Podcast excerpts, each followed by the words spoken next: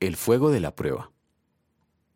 Levántate, espada, contra el pastor y contra el hombre que me acompaña, dice Jehová de los ejércitos. Hiere al pastor y serán dispersadas las ovejas.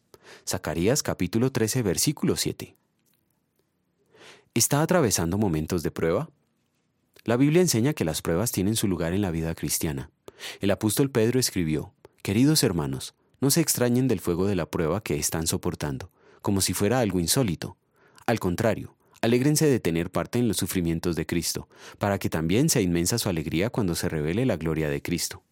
Primera de Pedro capítulo 4 versículos 12 a 13. Cuando escribió esto, él sabía de qué estaba hablando, pues había experimentado el atravesar la prueba en el momento decisivo. El texto que hoy meditamos tiene que ver con la experiencia de Pedro. Jesucristo citó el texto de nuestra meditación poco antes de su arresto.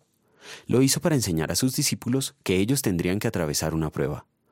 Todos ustedes me abandonarán, les dijo Jesús, porque está escrito, heriré al pastor y se dispersarán las ovejas. Pero después de que yo resucite, iré delante de ustedes a Galilea. Aunque todos te abandonen, yo no, declaró Pedro. Te aseguro, le contestó Jesús, que hoy, esta misma noche antes de que el gallo cante por segunda vez, me negarás tres veces.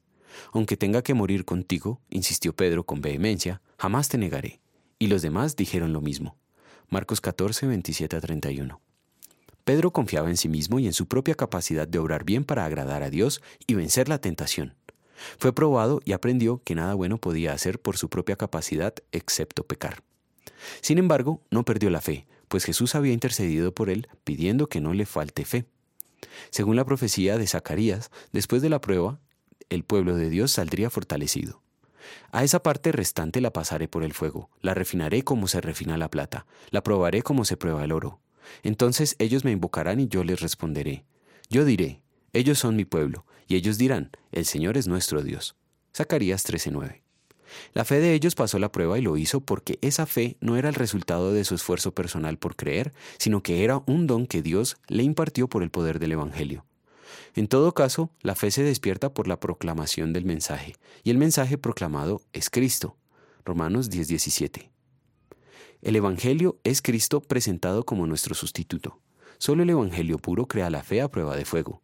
Ese Evangelio nos dice que tenemos perdón de pecados gratuitamente gracias a la sustitución que Cristo obró por nosotros. En gratitud vamos a querer escuchar el Evangelio para creer y ser fortalecidos en la fe. Oremos. Señor, te doy gracias porque por los méritos de tu Hijo Jesucristo tengo libre entrada a tu presencia, vida eterna y fe salvadora. Te suplico que por tu Evangelio, en los medios de gracia, me afirmes en la verdadera fe para la vida eterna. Amén.